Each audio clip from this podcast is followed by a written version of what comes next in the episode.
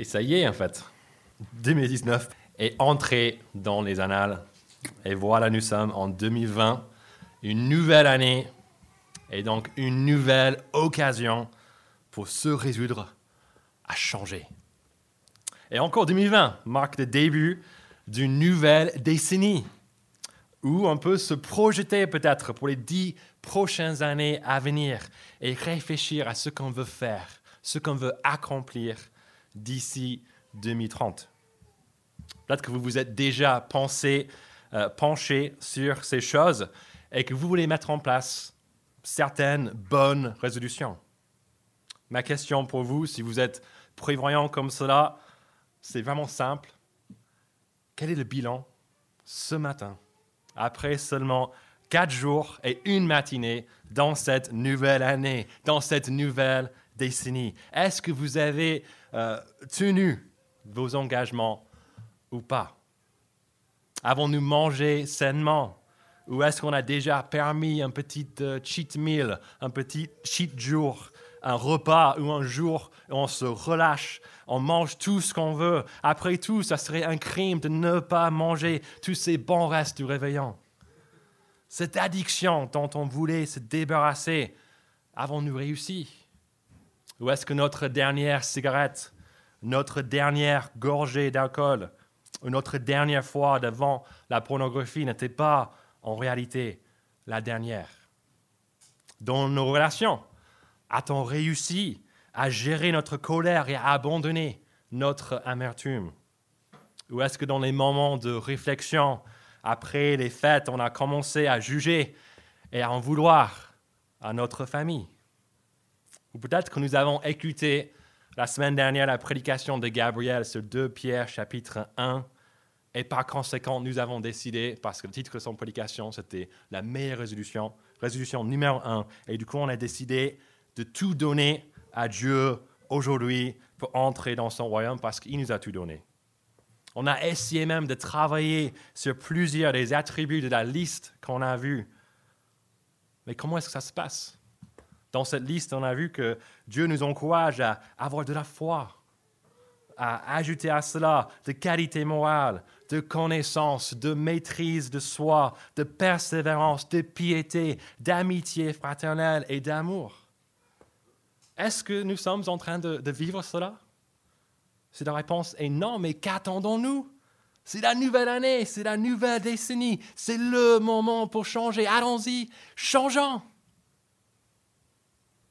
Mais le changement n'est pas si facile que ça. On ne peut pas juste dire on va changer, ça se passe. C'est peut-être ce que nous avons constaté depuis ces cinq jours de 2020, ou peut-être depuis des années qui ont découlé avec des bonnes résolutions en janvier, mais aussi avec des tristes constats de décembre, où on se rend compte que rien n'a vraiment changé pendant l'année. Après des années vécues comme cela, on peut se demander si le changement est réellement possible. Il semble être un rêve qu'on n'atteindra jamais. Mais heureusement pour nous, ces trois versets que Franck vient de nous lire proposent une alternative. Une alternative qui se trouve, si vous regardez ce passage, le dernier verset, le verset 17, regardez cela, afin que l'homme ou la femme de Dieu soit formé et équipé pour toute œuvre bonne ce passage nous dit que le changement véritable est bien possible et que nous pouvons être réellement transformés en personnes formées et équipées pour toute œuvre bonne. C'est pas mal, n'est-ce pas? Mais qu'est-ce qui rend ce changement énorme possible? Quelle est la formule magique? C'est ce qu'on va découvrir en fait ce matin en regardant de plus près ces trois versets qui viennent de la dernière lettre de l'apôtre Paul, ce qu'il a écrit en fait juste avant sa mort à son enfant dans la foi, Timothée. On sait bien qu'une personne sur son lit de mort ne perd pas de temps avec les politesses, et c'est la même chose qu'on voit dans ce livre de 2 Timothée. Euh, il voit Paul droit au but et dans ses derniers conseils à Timothée. Et ce ne sont pas des conseils de n'importe qui mais du grand apôtre Paul, qui a tout vu, qui a tout vécu, et qui a tout essayé au niveau de changement. Dans cette lettre, qui est en quelque sorte son testament, Paul nous révèle ce qui marche pour de vrai, ce qui produit des changements véritables. Et qu'est-ce que c'est? C'est comme on l'a déjà entendu lors de la lecture de ce passage. Verset 15, verset 16, qu'est-ce que c'est? Ce sont les saintes écritures, la parole de Dieu, c'est-à-dire cette Bible que nous avons entre nos mains. Mais comment est-ce que ce livre peut nous transformer? C'est ce qu'on va voir dans ces trois versets en regardant deux choses d'abord que la parole fait au verset 15 et 16 avant de voir le verset 17 de plus près et le résultat. Donc, si vous voulez suivre dans vos bulletins, vous avez ça comme plan. Donc, la première chose que la parole fait, c'est au verset 15. C'est de nous avertir. Regardez de nouveau ce verset 15 avec moi. Depuis ton enfance, donc il parle à Timothée, tu connais les saintes écritures qui peuvent te rendre sage en vue du salut par la foi en Jésus-Christ. Le premier rôle de la parole est de nous avertir en nous rendant sages par rapport à un salut. Qui dit salut dit aussi qu'il y a un problème dont il a besoin d'être sauvé, n'est-ce pas? Quel est ce problème? Est-il le surpoids, une addiction, la pollution, l'amertume, le truc qu'on a vu avec l'Iran et les États-Unis en ce moment Qu'est-ce qui, est vraiment le, le problème? Est-ce que c'est une autre chose encore? Le plus grand problème dont on a besoin d'être sauvé. En fait, la réponse à cette question se trouve sur la page juste avant, la page 783 premier chapitre de 2 Timothée, verset 1. Regardez avec moi. De la part de Paul, apôtre de Jésus-Christ, par la volonté de Dieu, pour annoncer la promesse de la vie qui est en Jésus-Christ. Si la salut, selon Paul, est la vie en Jésus-Christ, le problème n'est autre que la mort. Et si on est honnête, je pense qu'on peut se mettre d'accord sur le fait que la mort est notre plus grand problème à tous.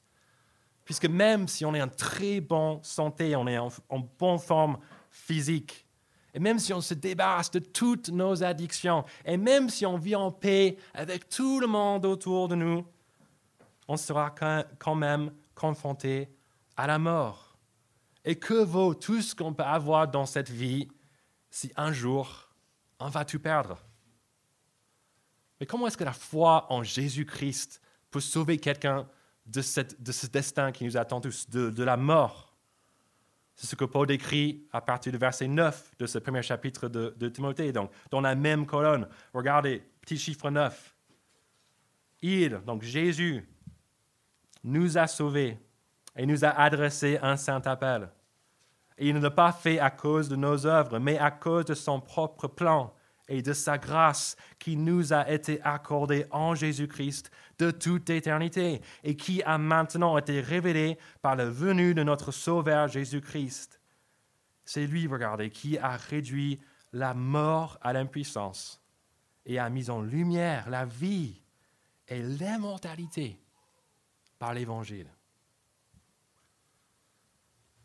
Et peut-être qu'en lisant cela, on a du mal à croire. Peut-être que Jésus-Christ, l'Évangile, la foi sont tous des mots un peu chrétiens. Ils n'ont pas vraiment de sens pour nous. Pour nous, c'est plus simple que ça.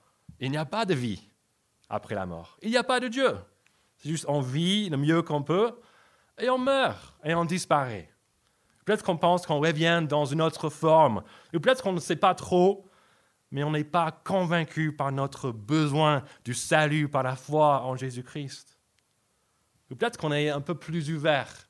On a peut-être des amis chrétiens et on est un peu attiré par leur manière de vivre. On a peut-être envie de croire comme eux pour avoir accès à cette nouvelle façon de vivre. Mais comme ceux de l'autre groupe, on a aussi du mal à croire. On est ignorant du message chrétien peut-être. Peut-être on ne ressent pas du tout un besoin de salut. Jésus est un homme sympa, peut-être même un grand prophète, un très bon modèle pour nous, mais il n'est pas Dieu, il n'est pas notre roi. Et même si la mort nous fait peur un tout petit peu, on pense avoir fait assez de bonnes choses pour que Dieu nous accepte chez lui à la fin. Mes amis, si on se trouve dans un de ces groupes, si on n'est pas convaincu de notre besoin du salut et de la véracité de l'évangile de Jésus-Christ, je vous invite à faire une chose ce matin, très simple. Mettez le verset 15 de 2 Timothée chapitre 3, tournez la page, mettez ce verset à l'épreuve. Voyez si ce verset dit vrai. Lisez pour vous-même les saintes écritures de la Bible et regardez si elles vous convainquent ou pas. Si elles vous rendent sages en vue du salut en Christ ou pas. Commencez au tout début de la Bible. Genèse chapitre 1, la première page, avec l'existence de Dieu et une explication de son projet pour l'homme et la femme qu'il a créé et placé dans un paradis avec la vie éternelle sous son règne bienveillant. Mais comme nous et nos bonnes résolutions du début de l'année, déjà au chapitre 3 de la Bible, l'homme et la femme n'arrivent pas à tenir les bonnes instructions de Dieu. Ils sont comme nous qui avons décidé de perdre du poids et le lendemain on se retrouve devant les chocolats de Noël réduits à 50%. On dit, ça nous attire. C'est la même histoire avec Adam et Ève. Lisez ça pour vous-même. Ils rejettent la bonne résolution de suivre Dieu pour faire ce qu'ils veulent, ce qui les sépare de Dieu et de la vie qui vient de lui. La mort entre ces scènes et le reste de la Bible raconte comment Dieu, dans sa grâce, veut rétablir une relation avec les hommes et les femmes malgré leurs échecs continuels. Lisez tout cela pour vous-même, pour voir la description de l'humanité qu'on trouve dans la Bible, pour voir si ça colle avec votre constat de notre monde, avec peut-être un constat même de votre propre cœur. Lisez pour voir si vous êtes d'accord que l'homme a besoin d'aide pour changer, même de l'aide divine. Lisez toute la Bible. Et si vous n'avez pas le temps de tout lire avant vendredi prochain, et c'est un grand bouquin, donc ça va être un sacré défi. Comme Franck a déjà invité, je vous invite aussi à venir à PEPS Découverte vendredi soir. Pendant cet événement, tout ce qu'on fait, c'est d'enseigner, regarder ensemble un résumé de l'enseignement de toute la Bible, ponctué par plein d'occasions pour poser des questions. C'est gratuit, ouvert à tous. Les repas sont fournis. Qu'est-ce que tu as vraiment à perdre? Mets la Bible à l'épreuve cette semaine. Lis-la et viens voir vendredi prochain si elle peut te convaincre de ton besoin de salut ou pas. Mais la lecture de la Bible n'est pas seulement utile pour nous avertir et avertir ceux qui sont en découverte de la foi en Jésus-Christ. Le verset 16 du chapitre 3 nous montre qu'elle fait bien plus que cela. Regardez. Toute l'écriture est inspirée de Dieu et utile pour enseigner, pour convaincre, pour corriger et pour instruire dans la justice. En fait, quand on lit ce verset, on voit que la Bible fait tout. Si on manque d'expérience, de la connaissance, elle peut nous enseigner. Si on est face à une mauvaise compréhension de l'Évangile chez nous, chez quelqu'un d'autre, la Bible peut nous montrer cela et elle peut ensuite la corriger. Et si on a envie d'avoir une conduite de plus en plus en accord avec la justice, si on a vraiment envie de mettre en place cette belle liste qu'on a lue euh, la semaine dernière dans 2 Pierre chapitre 1, la parole peut nous instruire là-dessus. Elle est la source ultime de comment Dieu voit les choses et comment on peut vivre en accord avec sa justice parfaite. Elle est vraiment comme un couteau suisse. Elle est un trésor multifonctionnel. C'est la raison pour laquelle, à l'Église des deux rives, tout ce qu'on fait est centré sur la parole. Qu'est-ce qu'on fait le dimanche matin? On lit la parole. On étudie la parole, comme maintenant. On prie la parole, on chante la parole, on discute de la parole les uns avec les autres avant et après. Dans nos groupes PEPS, nos petites églises, c'est pareil. On partage ce qu'on vit avant de voir ce que la parole a à nous dire, avant de prier Dieu selon sa parole pour qu'il agisse. PEPS découverte, PEPS Max, les week-ends d'église, les formations, les un à un, les réunions staff, tout est tourné autour de la parole. Pourquoi? Parce qu'elle nous enseigne, elle nous convainc, elle nous corrige et elle nous instruit dans la justice de Dieu. Mais est-ce que ça suffit d'être seulement devant la parole dans les événements organisés par l'Église? Pour répondre à cette question, certains enquêteurs chrétiens ont demandé à 400 000 chrétiens ou personnes qui s'identifiaient comme chrétiens dans 24 pays différents dans le monde. J'ai un ami qui m'a envoyé cette, ce sondage, cette étude, et ça m'a un peu, wow, c'était très intéressant. Donc ça tombait bien pour, pour, partager ça avec vous ce matin. Donc ces 400 000 personnes ont été demandées quelques questions, et la plus grande question, en fait, c'était juste combien de fois en moyenne est-ce que vous lisez la Bible? Pour info, le dimanche matin, ça compte pour une fois. Donc ça, c'est une fois. Déjà, vous avez une fois, c'est très bien. Si vous venez Peps Max, c'est une autre fois. Peps Découverte, une autre fois. C'est vraiment pas mal. Mais aussi, chez vous, une fois, ça compte pour une fois, et ainsi de suite. Et les résultats de ce sondage sont très intéressants parce que peu importe le pays ou la culture, les enquêteurs ont pu constater les mêmes conclusions. Pour les gens en contact avec la Bible seulement une ou deux fois par semaine, genre le dimanche à l'église, peut-être euh, dans une étude biblique ou peut-être juste une fois chez eux, il n'y avait pas vraiment de grande différence dans leur vie par rapport à les gens qui n'avaient aucun contact avec la Bible. Pour les personnes en contact avec la Bible trois fois par semaine, ils commençaient à, constater quelques petits changements, mais à partir de quatre fois par semaine, tout change. Parmi les gens en contact avec la parole, au moins quatre fois par semaine, ces enquêteurs ont vu qu'ils étaient 30% moins susceptibles de se sentir seuls. 32% moins susceptibles d'avoir les problèmes avec la colère et 42% moins susceptibles de garder l'amertume dans les relations familiales. Ils étaient également 60% moins susceptibles de se plaindre d'une spiritualité stagnante et de regarder la pornographie. Ils étaient plus de 100% plus susceptibles de parler de Dieu avec les gens autour d'eux. Mes amis, ce n'est qu'un sondage. Et comme l'écrivain euh, américain Mark Twain a dit, il y a trois sortes de mensonges. Il y a les mensonges, les sacrés mensonges et les statistiques. Donc il faut prendre tout cela avec des pincettes. Mais à mon avis, cette euh, enquête nous aide à se poser au moins la question, la Bible peut-elle vraiment nous instruire si nous sommes devant elle seulement une ou deux fois par semaine On est tellement oublieux et entouré par plein d'autres sources d'informations. Nos amis, notre famille, les journaux, nos portables, Facebook, Netflix, YouTube vont nous dire autre chose. Les choses qui n'ont souvent rien à voir avec la justice de Dieu. Et si on n'est pas régulièrement, voire même quotidiennement, dans la parole, comment est-ce qu'on peut s'attendre à être enseigné, convaincu, corrigé et instruit par elle C'est la raison pour laquelle Paul encourage Timothée au verset 14, regardez de ce même chapitre à tenir ferme dans ce qu'il a appris.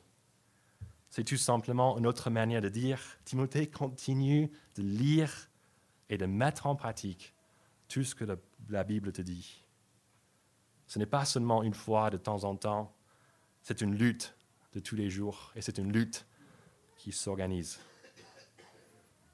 Et la raison pour laquelle on a pensé à mettre ce texte-là, ce jour-là, c'est parce qu'il n'y a pas un meilleur moment pour s'organiser que maintenant en début de l'année. On est plusieurs dans l'Église à suivre un plan qui s'appelle le Dieu qui se dévoile. Il y a aussi un autre qui, euh, qui s'appelle Soif de la parole. Les deux sont, sont bons. Regardez au stand de livres s'il y a des exemplaires, j'espère. Sinon, parlez avec peut-être votre responsable PEPS pour voir ce qu'ils ce qu'ils font. Peut-être avec vos amis chrétiens qui vous ont amené aujourd'hui, ce qu'ils font. Et demandez à ceux qui lisent la Bible tous les jours si ça vaut le coup ou pas. Je pense que la réponse sera un grand oui. Et ne négligeons pas non plus l'Ancien Testament. Souvent, quand je parle avec des gens, ah, l'Ancien Testament, c'est difficile, on a du mal, ça, date beaucoup, on est un peu moins, euh, moins à l'aise avec ça parce que ça date, c'est plus ancien que le, évidemment, que le Nouveau Testament, mais c'est juste, on comprend un peu moins facilement, moins bien. Mais ce qui est très intéressant, c'est quand Paul a écrit cette lettre à Timothée, et quand il parlait des Saintes Écritures, il parlait surtout de quoi? De l'Ancien Testament. Dieu ne change jamais. Sa parole comprise de l'Ancien et du Nouveau Testament est parfaite et dans son intégralité, elle peut nous instruire dans la justice de Dieu. Est-ce qu'on va s'organiser pour qu'elle puisse vraiment nous instruire cette année? Ou est-ce qu'on va laisser couler une année de plus sans étudier de manière sérieuse ce trésor, cette source de changement qu'on a entre nos mains? Si on s'organise et si on lutte dans la parole, on peut s'attendre à des changements véritables, des changements exceptionnels en 2020. Comme on voit, regardez ce verset 17 avec moi de nouveau et je vais même lire le verset 16 avec.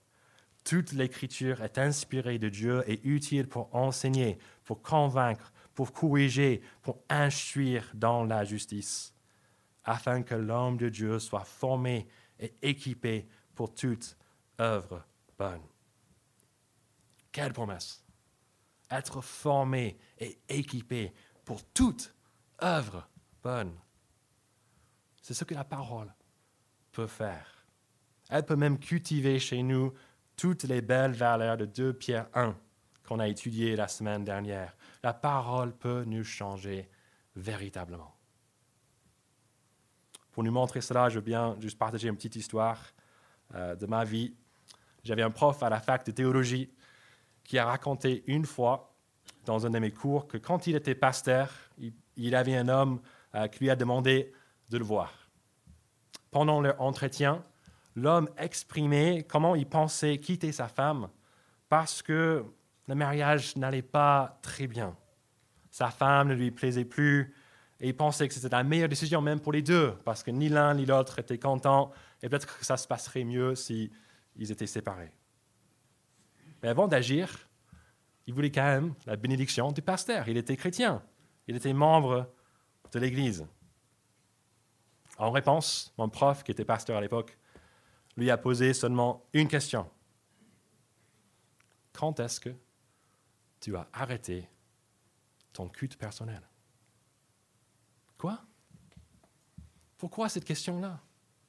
N'était-il pas plus sage de demander par rapport au problème de couple et de pourquoi les deux n'étaient pas contents, pourquoi ils vivaient chacun de son côté? Non. Pour mon prof, le plus grand problème n'était pas relationnel entre l'homme et la femme, mais dévotionnel. Pour lui, c'était impossible pour quelqu'un qui était chaque jour dans la parole d'avoir de telles pensées. Pourquoi? Parce que le mariage dans la Bible est précieux. Et pour la vie, il est même une image de la relation d'amour entre Dieu et nous, son peuple, qui ne seront jamais. De plus, la Bible nous conseille d'être maître de nous-mêmes et de ne pas être dirigés par des désirs mauvais. Elle nous enseigne que l'obéissance vaut beaucoup plus que le bonheur mais aussi que la vraie joie et le vrai bonheur sont seulement accessibles aux personnes qui obéissent à Dieu. Face à cette question, l'homme était un peu choqué, mais il a admis qu'en effet, ça faisait plusieurs mois qu'il n'avait plus vraiment lu sa Bible. Je ne peux pas regarder vos pensées ce matin pour voir ce qui vous rend malheureux, ce qui vous trouble. Mais je peux regarder mes pensées. Et c'est assez incroyable que quand je n'écoute pas l'instruction de la Bible, je suis égoïste, colérique et désireux de quelque chose que je ne l'ai pas, vous pouvez demander à, ma femme pour vérifier si c'est vrai. Je nous invite à nous examiner aujourd'hui et à nous poser une question. Est-ce que ce qui nous préoccupe en ce moment est-il une bonne ou une mauvaise chose? Et est-ce qu'il n'y a pas un lien direct entre cette chose et l'absence et la présence de la parole de Dieu dans nos vies? Si on est préoccupé pardon, par la gloire de Dieu, par un désir de parler de Christ avec nos amis ou par une envie d'être plus saint, j'imagine que notre lecture de la Bible se passe très bien en ce moment. Mais si on est préoccupé par le stress, par la convoitise, par l'égoïsme, n'est-ce pas à cause du fait qu'on ne lit plus la parole, qu'on ne les lit pas assez, ou qu'on ne le lit pas de la bonne manière en prenant du temps pour réfléchir et pour s'auto-examiner devant elle. Mes amis, si ces versets disent vrai, la parole a la capacité de nous équiper et de nous former pour tout ce qui est bon. Est-ce que nous sommes assez devant la parole pour la laisser nous changer véritablement et pour le mieux? Je veux bien terminer en parlant d'une courte partie de verset 16 que je n'avais pas encore mentionné jusqu'ici, et c'est peut-être la partie la plus importante de toute cette section. Pourquoi? Parce que c'est cette partie qui explique la raison pour laquelle la parole a cette puissante capacité de nous changer. Ce n'est pas parce qu'il y a magie sur l'impression de la Bible, ce n'est pas non plus parce qu'elle coûte cher. Nos exemples valent moins de 2 euros, vous pouvez vérifier là, c'est le dos. Donc, Franck qui vous a offert ces Bibles, c'est pas comme on est hyper généreux en tant qu'Église, même si on aime bien être comme ça, mais c'est pas cher en fait. Ce qui donne la puissance à la Bible est là au début du verset 16. Regardez. Toute l'écriture est inspirée de Dieu. La parole est puissante parce que Dieu est puissant. La parole est sa parole. Et elle est inspirée, ou même plus littéralement, respirée par lui. Le Dieu de l'univers a choisi de se révéler à nous. Et nous n'avons pas besoin de chercher les extrémités de l'univers pour le trouver. On a seulement besoin de lire ce livre parce que Dieu est un Dieu qui se révèle à travers sa parole. Comme au tout début de la création, quand Dieu a parlé pour créer, comme Jésus-Christ qui est identifié dans l'Évangile selon Jean comme la parole, et comme ce livre que nous avons entre nos mains, Dieu se révèle à nous par sa parole. Et quand on passe du temps dans cette parole, nous ne sommes pas seulement en train de passer du temps dans un bouquin, mais avec Dieu lui-même. Dieu lui-même nous parle aujourd'hui à travers ses paroles.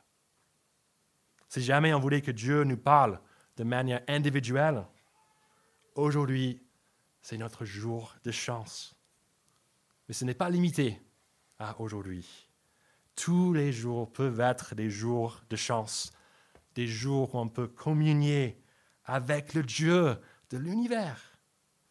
Et si on profite de cette intimité avec Dieu en écoutant sa voix et en lui répondant avec la prière et la louange d'une vie vécue pour lui, ça se verra. Un sera vraiment et véritablement changé pour le mieux. Mes amis, je nous invite à vivre une année de changement inédit en 2020.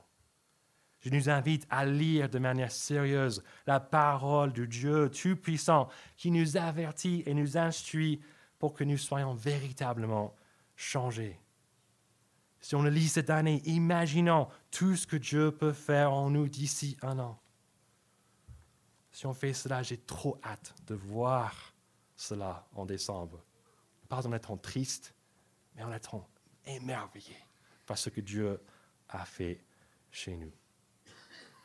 Et je pense qu'il n'y a pas un meilleur moyen de conclure que de prier que Dieu permette cela.